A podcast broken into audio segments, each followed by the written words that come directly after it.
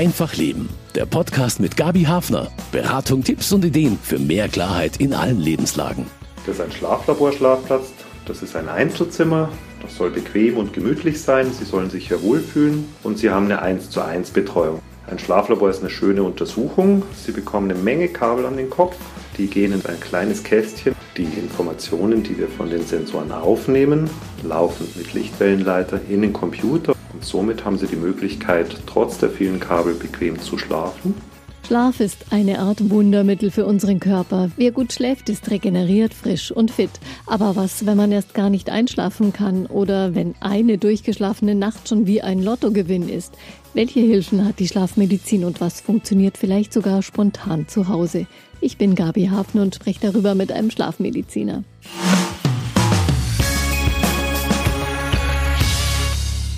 Wie bekommt man genug ab von dem Wundermittel Schlaf? Diese Frage führt mich zu Pierre Beitinger, Schlafmediziner und Oberarzt am Max-Planck-Institut für Psychiatrie, dort auch Leiter des Schlaflabors. Grüß Gott. Grüß Gott. Ich habe so um die vier Stunden geschlafen letzte Nacht. Wie viele Stunden waren es bei Ihnen? Bei mir waren es viereinhalb Stunden. Ich habe noch ein Projekt vorbereitet. Ist nicht so ganz vorbildlich in Ihrem Bereich, oder? So wie bei Ihnen ist es bei mir, so ist es bei uns allen. Wir haben alle Aufgaben, wir sind alle eingebunden und schlafen mal mehr und mal weniger. Und damit kann man, damit muss man einfach so leben. Damit müssen wir leben, das wird von uns gefordert und äh, wir müssen es oft auch einfach nur aushalten. Manche Kollegen sagen ja auch, wir sind so eine Gesellschaft, die eigentlich ein kollektives Schlafdefizit mit sich schleppt und das sei schon ein bisschen gefährlich. So ist es. Wir haben Schichtbetrieb, wir haben die rund um die Uhr Verfügbarkeit von Polizei, Feuerwehr, aber auch an der Tankstelle. Wir haben die Verfügbarkeit von Pflegepersonal. Auch in, in der Industrie wird in drei Schichten gearbeitet. Das ist nicht gesund, das wird aber gefordert und das muss man so hinnehmen, wenn es gewollt wird. Und versuchen das Beste draus zu machen und immer mal wieder vielleicht dran zu denken, dass so ein Sekundenschlaf am Steuer zumindest auch ein gewichtiges Argument gegen das Autofahren ist. Richtig, und man sollte die Schichtarbeit vermeiden und man soll in der Nacht schlafen und tags wach sein, soweit man es kann. Genau, also da kriegen wir bestimmt noch viele Hinweise von Ihnen, wie man das besser kann. Was hat Sie denn an diesem Gebiet Schlafmedizin gereizt? Ganz am Anfang einfach den Leuten beim Schlaf zuzusehen und im EEG zu sehen, was da alles in der Nacht los ist. Das ist fantastisch. Das ist wie ein Flug durch die Nacht, wie, eine, wie ein Märchen und man sieht Leuten beim Schlafen zu und das ist, ist ein unglaubliches Glück. Vielleicht könnte man das öfter mal als Videoclip irgendwie zum Einschlafen voreinstellen. Ist Schlaf denn wirklich so mit die beste Medizin, die wir kriegen können? Schlaf ist ein ganz wichtiger Bestandteil unseres Lebens. Es ist nicht Medizin, es ist Grundlage unseres Lebens, es ist ein Teil unseres Lebens. Und wir merken, wenn was im Schlaf gestört ist, dann geht es uns nicht gut. Und das können Krankheiten sein oder einfach nur schlechtes Befinden. Wofür ist der Schlaf denn im Einzelnen gut? Was passiert da so im Körper? Wofür der Schlaf letztendlich gut ist, das wissen wir noch nicht. Und jetzt ist schon wieder ein Nobelpreis vergangen, ohne dass die Schlafthematik geklärt worden ist. Ganz schade. Wir wissen, dass wir den Schlaf brauchen und wir sehnen uns nach dem Schlaf. Wir werden müde und schläfrig. Unser Körper sagt, wir müssen jetzt schlafen. Wir wissen, dass im Schlaf sich viel verändert. Die Hormone verändern sich, der Blutdruck verändert sich. Wir kennen alle, dass die Körpertemperatur sich verändert. Um drei Uhr in der Früh geht es uns nicht gut, da sind wir kalt, da fühlen wir uns nicht wohl. Für was der Schlaf nun letztendlich wirklich ist, da haben wir viele Hypothesen. Wir überlegen, ob der Schlaf zum Energiesparen ist, ob der Schlaf dient, dass wir einen Rhythmus haben. Wir überlegen, dass der Schlaf was mit dem Immunsystem zu tun hat. Wenn man schlecht und wenig schläft, kriegt man vielleicht öfters eine Erkältung. Wir überlegen, ob der Schlaf was mit dem Gedächtnis zu tun hat. Wir lernen viel im Schlaf oder das Gelernte wird im Schlaf gefestigt. Und der Schlaf hat was mit der Reifung des Gehirns zu tun. Wir wissen, dass Kinder, Babys ganz anders schlafen, viel schlafen und dass sich das über das Alter ändert. Und so denken wir, dass der Schlaf für das Gehirn ein ganz wichtiger Zustand ist, bei dem sehr viel passiert. Da sind Sie jetzt sehr vorsichtig. Es gibt ja auch Thesen, dass eben regelmäßiger Schlafmangel Alzheimer zum Beispiel die Entstehung fördern könnte. Es gibt da Zusammenhänge, man sieht es. Ob da die Ursache dahinter steckt, da ist noch viel Arbeit drin. Das sind interessante Wege, die man nachverfolgen muss. Da stecken noch einige Nobelpreise drin. Bei 266 Stunden ohne Schlaf am Stück liegt der Weltrekord in Schlaflosigkeit aus dem Jahr 2007. So ein Riesendefizit von rund elf Tagen, das häuft man im Alltag nicht an, aber Schlafmangel auf Dauer, der hat sicher Auswirkungen. Mein Experte ist der Schlafmediziner Pierre Beitinger vom Münchner Max-Planck-Institut für Psychiatrie. Schlafmangel ist sicher anstrengend, das merken wir selber und hat Auswirkungen auf unser Denken, auf unsere Konzentration, auf unsere Aufmerksamkeit und ist gefährlich. Und darum möchten wir es ja auch vermeiden, dass wir müde sind. Dann sehnen wir uns ins Bett oder wir schlafen auch einfach. Der Körper holt sich den Schlaf und das ist dann der Sekundenschlaf, der sehr gefährlich sein kann. Im Auto, beim Bedienen von Maschinen. Schlafmangel kann ziemlich zermürbend sein. Man merkt vielleicht auch, dass man so dünnhäutig wird, reizbar. Was macht er noch mit dem Körper? Er verändert die Temperaturregelung, man ist schlapp, man hat keine Kraft, die Muskeln verändern sich, Her der Blutdruck verändert sich, auch der Stoffwechsel. Es führt zu einer diabetogenen, also zu einer dem Zucker zugewandten Stoffwechsellage. Man hat einen erhöhten Blutzuckerstoffwechsel. Die Blutfette verändern sich und so kriegt man eigentlich alles, was man unter dem metabolischen Syndrom zusammenfassen kann. Das heißt, es kommt zum Übergewicht, es kommt zur schlechten Sauerstoffversorgung, zur schlechten Zuckerlage, die Blutfette sind erhöht, der Blutdruck ist erhöht, sie kriegen eher eine Gicht. Alles, was wir unter den Wohlstandskrankheiten eigentlich kennen oder im höheren Alter, wird durch einen Schlafmangel gefördert. Zusammenfassend gesagt, sehr, sehr ungesund, dauerhafter Schlafmangel. Kann man den irgendwie ausgleichen? Schlafmangel kann man in gewisser Weise ausgleichen, indem man schläft. Ganz einfach, macht ja der Körper, man schläft ja dann auch ein. Der Rekordhalter mit den elf Tagen Schlaflosigkeit hat dann nicht elf Tage geschlafen, der hat dann wahrscheinlich genau zwölf Stunden geschlafen und damit war es wieder hergestellt. Man kann also Schlaf nicht im Voraus schlafen und man muss dann einfach acht, zwölf Stunden schlafen und hat dann wieder das aufgeholt. Schlafen ist nicht wie tanken oder wie ein Kamel, sondern das muss man einfach machen, wenn es es braucht. Also einen Vorrat schaffen kann man sich nicht. Ja, meine nächste Frage ist, welchen Stellenwert das Schlafen eigentlich in unserer Gesellschaft hat, ob das nicht auch als Zeitverschwendung manchmal betrachtet wird. Ist Schlafmangel in unserer Gesellschaft so ein bisschen vorprogrammiert, eine Art kollektives Schlafdefizit? Viele Führungspersönlichkeiten betonen ja, mit wie wenig Schlaf sie auskommen. Dr. Beitinger, als Schlafmediziner versucht man wahrscheinlich eher so einigermaßen ein gutes Level zu haben als äh, Führungspersönlichkeit in allen Berufen kommt ein Schlafmangel einfach zustande.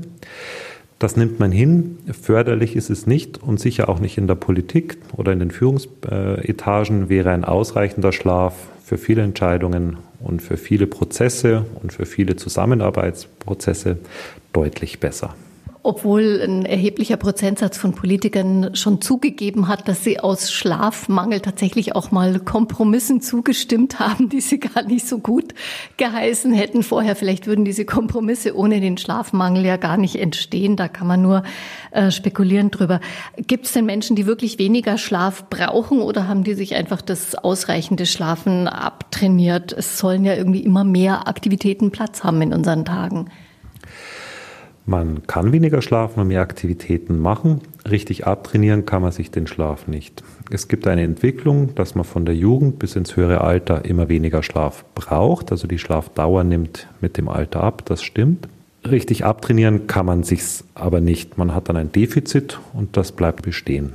Es gab tatsächlich den Versuch, dass man Menschen quasi unter Steinzeitbedingungen leben ließ. Das heißt, ohne künstliches Licht, ohne Internet und Uhren. Und dann gehen die Leute auch früher ins Bett und schlafen deutlich länger als in ihrem Alltag. Haben wir überhaupt noch sowas wie einen natürlichen Schlaf- und Wachrhythmus irgendwo in uns verankert? Weil eigentlich ist es ja heute kein Problem mehr, die Nacht regelmäßig zum Tag zu machen. Wir machen auch die Nacht zum Tag. Wir haben die elektrische Beleuchtung, wir haben unsere Computer, unsere Laptops, unsere Tablets, gerade mit dem blauen Licht. Und es gibt auch ganz aktuelle Studien, die mit jungen Leuten in die Natur gehen und eine, eine Woche Camping machen mit nur natürlichem Licht und das dann im Schlaflabor untersuchen. Und da sieht man sehr schön, wie der natürliche Rhythmus, die natürliche Hormonregulation wieder greift und wie die Leute auch erholter sind. Aber Trekkingurlaub, Zelturlaub auf Rezept gibt es noch nicht vom Schlafmediziner. Leider noch nicht, das sind wir, das sind wir am Arbeiten. Sie haben es schon angesprochen, das Schlafbedürfnis nimmt im Lauf des Lebens ab.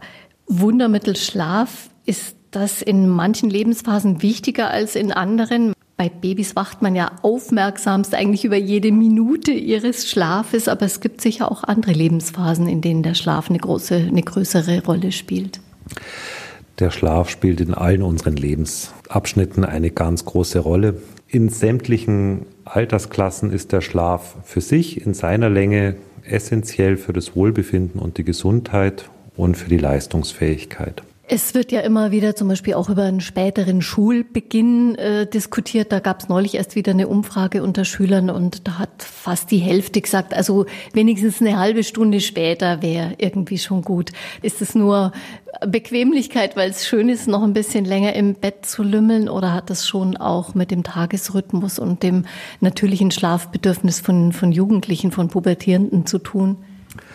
Da kommt die Biologie durch als Jugendlicher, als Adoleszent, als Heranwachsender sind wir eher im Eulentypus. Das heißt, wir gehen spät ins Bett und können dann länger schlafen. Mit zunehmendem Alter wandert man dann zur Lerche vor. Sie kennen die senile Bettflucht, das sagt man so lustig. Aber man wacht halt dann auch früher auf und man ist dann in einem anderen Chronotyp. Und gerade die Schüler und die Jugendlichen sind in einem späten Chronotyp. Das heißt, sie sollten länger schlafen und haben von sich aus das Bedürfnis, später ins Bett zu gehen. Und so wäre eine halbe Stunde später Schule ganz sinnvoll. Also wenn die Eltern dann wenigstens am Wochenende gnädig sind, dann hilft es schon ein bisschen was. Dann wäre das genau richtig und sie kommen ihren Kindern entgegen. Das mit diesen Schlaftypen, den Eulen und den Lerchen, den Frühaufstehern und den spät zu Bettgehern, die gibt es tatsächlich. Die gibt es, das ist genetisch festgelegt und ähm, da gibt es auch Tests und Fragebögen, wo jeder seinen eigenen Chronotyp feststellen kann. Das nutzen wir auch therapeutisch, um die Leute zur richtigen Zeit zum Beispiel mit der Lichttherapie zu behandeln. Das Schlafbedürfnis verändert sich dann im Lauf des Lebens. Woran liegt das? Das liegt an den unterschiedlichen Bedürfnissen des Gehirns, des Organismus, bei dem verschiedene Schlafphasen, verschiedene Schlafstadien jetzt wichtiger oder weniger wichtig sind und an der Hirnreifung. Und so brauchen Säuglinge oder Kinder in der Entwicklung mehr Schlaf, bis zu zwölf Stunden. Im höheren Alter ist das Gehirn weiter ausgereift. Da übernimmt der Schlaf dann die anderen und die Grundfunktionen, sodass manchmal sogar wirklich vier, sechs Stunden Schlaf ausreichen im Senium. Also aber bei Kindern und wachsenden Menschen, Jugendlichen ist der Schlaf schon, sollte der Schlaf wirklich heilig sein heilig, der Schlaf sollte heilig sein und ähm, 10, 12 Stunden können durchaus auch in jungem Alter sinnvoll sein. Ja, und es gibt eben diese Schlaftypen, was die Uhrzeit betrifft. Und dann gibt es ja auch Menschen, die scheinen grundsätzlich gut schlafen zu können und andere, die müssen fast auf ein Wunder hoffen, damit sie auch mal eine ganze Nacht lang durchschlafen können. Wodurch wird denn das Schlafmuster eines Menschen geprägt? Die scheinen ja doch sehr unterschiedlich zu sein. Der Schlaf ist kein einheitlicher Prozess. Während der Nacht kommt es zu verschiedenen Schlafstadien. Sie kennen vielleicht den REM-Schlaf, den Rapid Eye Movement Schlaf. Und die verschiedene Abfolge der Schlafstadien ist sehr stark genetisch bedingt. Das heißt, wir können sogar bei eineigen Zwillingen anhand des Schlafbildes die Zwillingseigenschaft feststellen. So hat also die genetische Grundlage eine ganz große Rolle.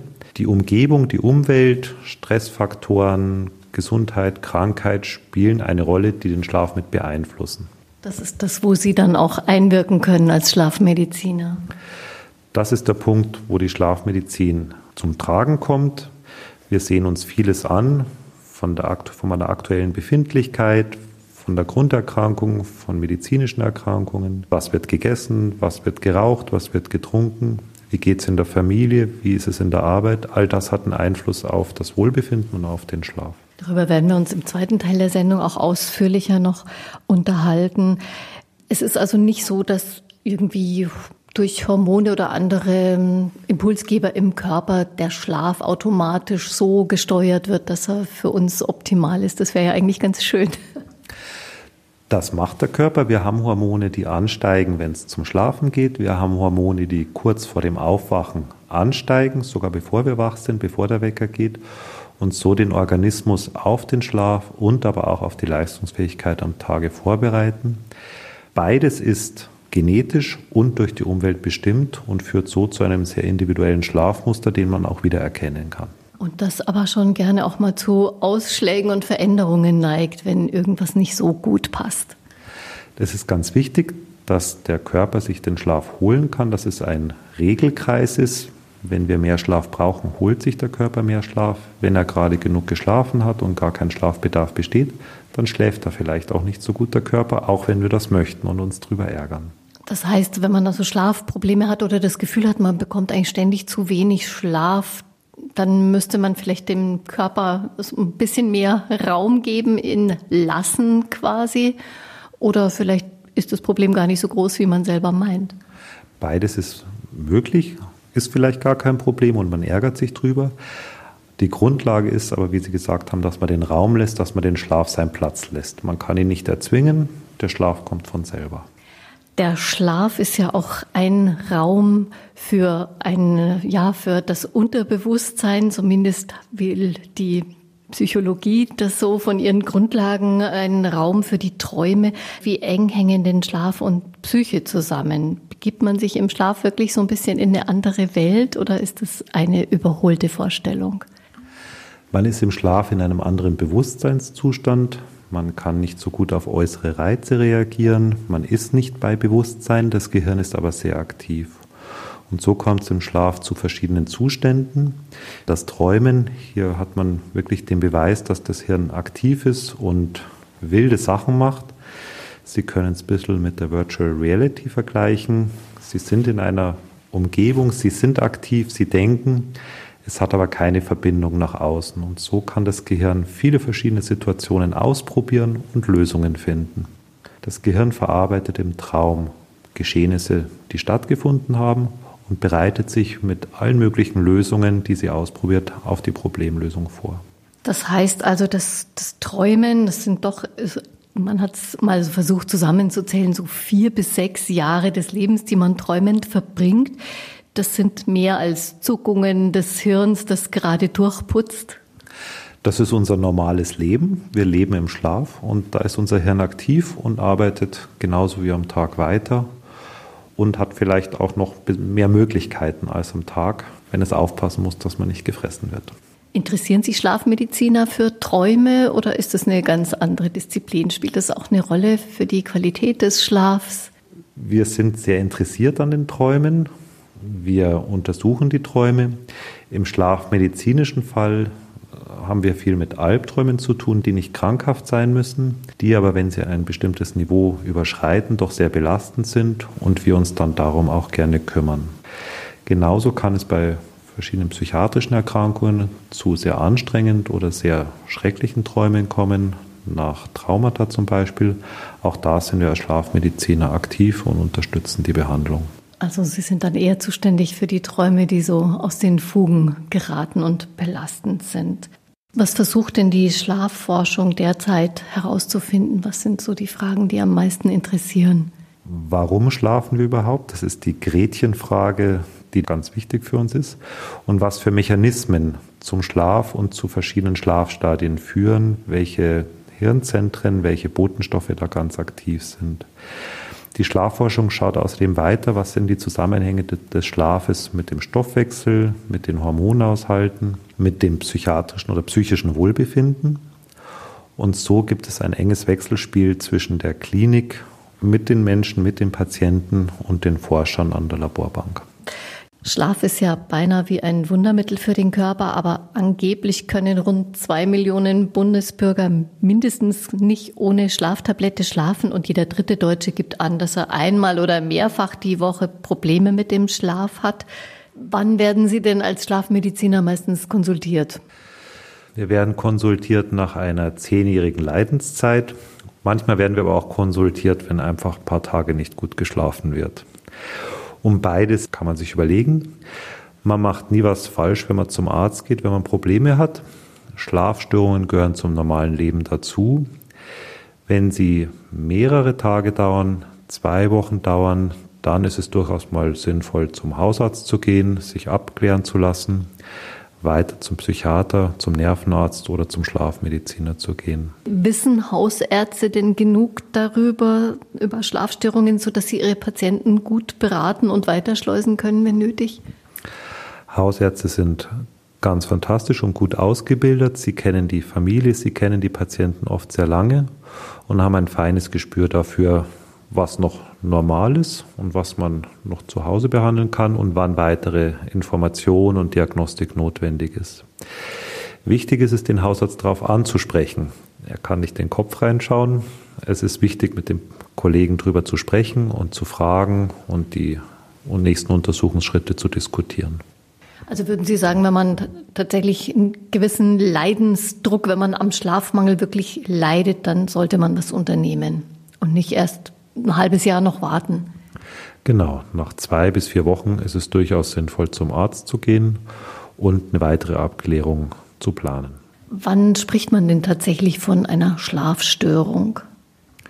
Schlafstörung ist, man sieht es am Tage, wenn man nicht erholt ist, wenn man eine Leistungseinbußen aufgrund von gestörtem Schlaf hat oder wenn es zu ungewolltem Einschlafen kommt, zu Tagesschläfrigkeit, Einschlafattacken, Einschlafen wider Willen. Im Meeting, beim Autofahren, in der U-Bahn dann kann das ein Hinweis dafür sein, dass der Schlaf gestört ist. Also wenn klar ist, es muss sich etwas ändern am Schlafen, an den tatsächlich oder vermeintlich schlaflosen Nächten, hat man denn Chancen vom Problemschläfer zum Könner zu werden? Da hat man sehr viele Chancen. Der Schlaf ist seit Anbeginn der Zeiten für uns da. Den Schlaf kann man stören, so richtig kaputt machen kann man nicht. Das erste ist, dass man darauf vertraut, dass der Schlaf eingebaut ist und eigentlich kommen möchte. Und was wir probieren, ist, dass wir den Weg frei machen für den Schlaf, sei es durch Gespräche, sei es durch Verhaltensänderungen und manchmal auch durch Medikamente. Also das sind so die konkreten Therapiemöglichkeiten. Wie lange muss man sich gedulden oder wie lange sollte man Zeit geben, dass sich das einregelt? Der Schlaf ist flexibel, er regelt sich selber und Sie kennen es vielleicht von der Zeitumstellung, dass es eine, einen Tag dauert, sich eine Stunde anzupassen oder auch vom Jetlag. Sie brauchen wirklich einen Tag pro Zeitzone, bis der Schlaf nachgerückt ist. Und so verändert sich eine Schlafstörung auch nicht von einem Tag auf die andere, sondern das kann durchaus Tage, Wochen und vielleicht mal ein, zwei Monate dauern, bis da ein natürlicher Schlafrhythmus wieder etabliert ist. Gerade beim Thema Zeitumstellung, die steht ja jetzt auch wieder kurz bevor, gibt's ja zum Teil relativ erbitterte oder ja verhärtete Fronten inzwischen schon ganz viele, die fordern, dass dass diese Zeitumstellung endlich äh, wieder aufgegeben wird. Sie klingen da eher gelassen, was das Thema betrifft. Auf jeden Fall, da ist viel Dogmatik und auch ein gewisser Hype dabei. Die Zeitumstellung führt sicher zu Schlafstörungen, auch zu Leistungseinbußen oder zu gefährlichen Situationen. Nur ist es nicht so einfach, welche Schlafzeit oder Zeitzone man dann bevorzugt. Und so sind sicher noch Diskussionen und auch sicher Untersuchungen und vielleicht die Einbeziehung von Wissenschaftlern notwendig. Es kann ja leider nicht jeder so seine eigene Schlaf- und Zeitzone beanspruchen. Guter Schlaf wirkt wahre Wunder, aber ein einfaches Rezept dafür gibt es nicht. Es muss nicht immer gleich das Schlaflabor sein, haben Sie uns schon gesagt. Man kann auch selber quasi zu Hause mit der Hilfestellung von Medizinern einiges zum Besseren verändern, um mehr Schlaf zu bekommen. Was sind denn so die ersten Schritte, die man gehen kann, um besser, um mehr zu schlafen? Der erste nicht der einfachste, aber der simpelste Schritt ist, dass man dem Schlaf seinen Platz lässt. Der Wunsch zu schlafen ist mit dem Schlaf nicht vereinbar. Der Schlaf kommt von selber. Sie kümmern sich um ihren Tag und lassen dem Schlaf seinen Platz. Und dann gibt es natürlich eine ganze Reihe an vernünftigen, schulmeisterlichen Methoden, Tipps und Weisheiten. Das ist die sogenannte Schlafhygiene.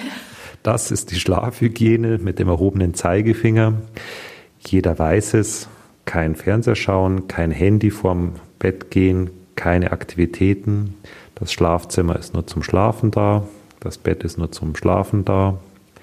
Keine schwere Mahlzeiten vor dem Bett gehen, kein Alkohol, kein Tabak vor dem Schlafen gehen, kein Wecker im, im, Schlafzimmer. Sie gucken in der Nacht nicht auf die Uhr, sondern sie stehen auf, wenn sie wach sind und sie gehen ins Bett zum Schlafen. Also wenn man alles andere berücksichtigt und vielleicht doch einen Wecker hat, um rechtzeitig wach zu sein für seinen Arbeitstag, dann wäre das schon viel. Ein Wecker natürlich, aber es muss kein Leuchtwecker sein. Das sollte in der Nacht dunkel sein, sodass man nicht draufschauen kann. Und es sollte auch kein Wecker sein, der die Uhrzeit an die Wand strahlt. Um Gottes Willen.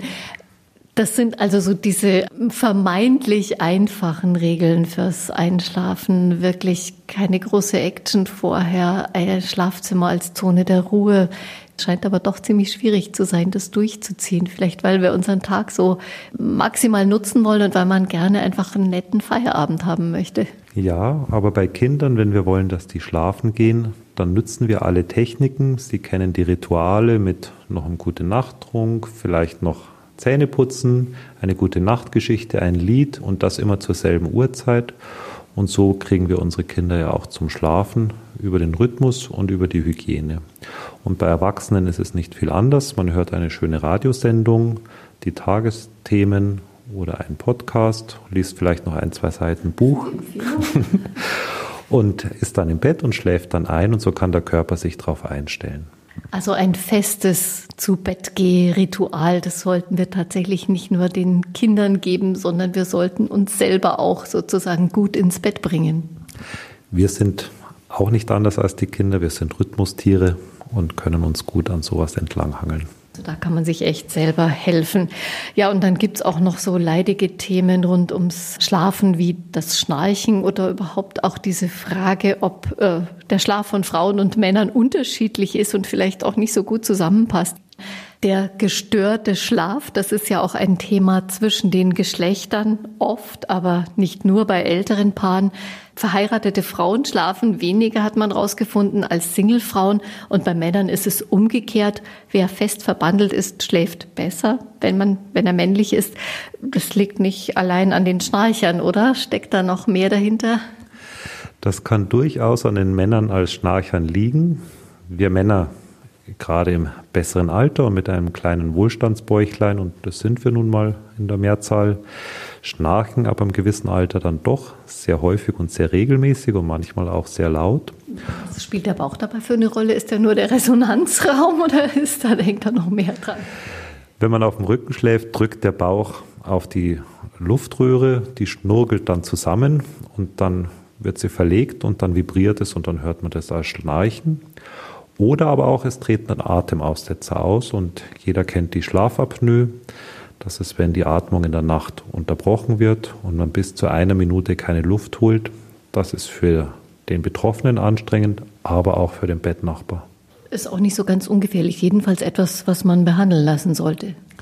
Auf jeden Fall, das ist sehr häufig und das hat Auswirkungen auf das gesamte Leben und die Gesundheit, auf den Stoffwechsel, wie der Blutzucker, Fettstoffwechsel, die Energie, die Freude am Leben, der Appetit, die Libido, alles wird besser, wenn die Atmung in der Nacht gut ist. Schlafen Frauen aber grundsätzlich auch äh, anders als Männer? Frauen schlafen aufgrund der Hormone sicher ein wenig anders als die Männer und sind dadurch zum Beispiel auch vor der Schlafapnoe eher geschützt als wir Männer. Und so ist es durchaus gut erklärbar, warum Singlefrauen besser schlafen, aber verbandelte Männer auch wiederum besser schlafen. Man liest auch manchmal, dass Frauen einen leichteren Schlaf hätten, äh, leichter gestört sind, nicht so tief schlafen. Es gibt durchaus Situationen, und das kennen wir auch bei Frauen oder Müttern mit Kindern, die dann sehr bestimmten Schlaf haben und auf Reize ihrer Kinder reagieren. Wenn es dem Baby nicht gut geht, wachen sie auf. Generell ist es aber über die Geschlechter sehr individuell, ob man ein tiefer Schläfer, ein leichter Schläfer, ein kurz, ein lang, ein früh oder ein Spätschläfer ist. Also kümmert man sich vielleicht besser darum, genauer mehr darüber zu erfahren, was man jetzt ganz individuell für ein Schlaftyp ist und da dann vielleicht ein paar Stellschrauben zu finden. Man kümmert sich darum, was man für ein Schlaftyp ist und eine schlafmedizinische Empfehlung sind natürlich getrennte Betten für die Eheleute. Da muss man dann noch den Eheberater oder die Eheberaterin konsultieren. Schlaf ist ein unentbehrliches Naturmittel für unser Wohlergehen. Kein Wunder, dass es da inzwischen auch digitale Hilfsmittel gibt.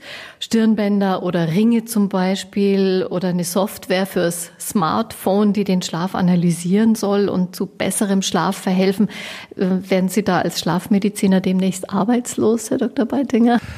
Arbeitslos werden wir dadurch nicht. Es ist durchaus interessant, wie das Aktivitätsniveau am Tag und in der Nacht und das auch über lange Zeit geregelt und dargestellt ist. Das schauen wir uns auch schon im Schlaflabor an. Manchmal hat man das Gefühl, dass diese ganze Schlafbeobachtung einfach noch zu mehr Patienten führt. Der Schlaf kommt von alleine. Eine zu starke Beobachtung und auch Beschäftigung mit dem Schlaf lässt einen nicht schlafen. Und so kommt es mit diesen technischen Geräten und Messmethoden vielleicht auch eher sogar noch zu Schlafstörungen als zum normalen Schlaf. Ich höre daraus, dass Gelassenheit ein ganz wichtiges Instrument ist, um wieder zu einem guten Schlaf zu finden. So schwierig es ist, Gelassenheit ist die Grundlage des Schlafes. Wenn wir aufgeregt, wenn wir nervös sind, wenn wir vorsichtig sein müssen, dann hat die Natur das so eingebaut, dass wir natürlich nicht schlafen, wenn der Löwe gerade vor der Tür steht, sondern dann sind wir wach. Der Schlaf kommt, wenn, eine, wenn Sicherheit besteht. Zum Glück hat man ja jeden Abend wieder eine neue Chance dafür, das auszuprobieren. Der Superfußballer Cristiano Ronaldo hat einen eigenen Schlafcoach und der hat ihn drauf getrimmt, zumindest eine Zeit lang nur noch fünfmal am Tag 90 Minuten zu schlafen. Polyphasischen Schlaf nennt man das und da gibt's allerlei solcher Methoden. Bekommen Sie da Gänsehaut, wenn Sie von sowas hören? Ein wenig schon. Ähm, man kann den Schlaf schon versuchen zu steuern das Ziel mit möglichst wenig Schlaf, möglichst viel Leistungsfähigkeit auch vom Tag rauszuholen, beobachten wir sehr kritisch.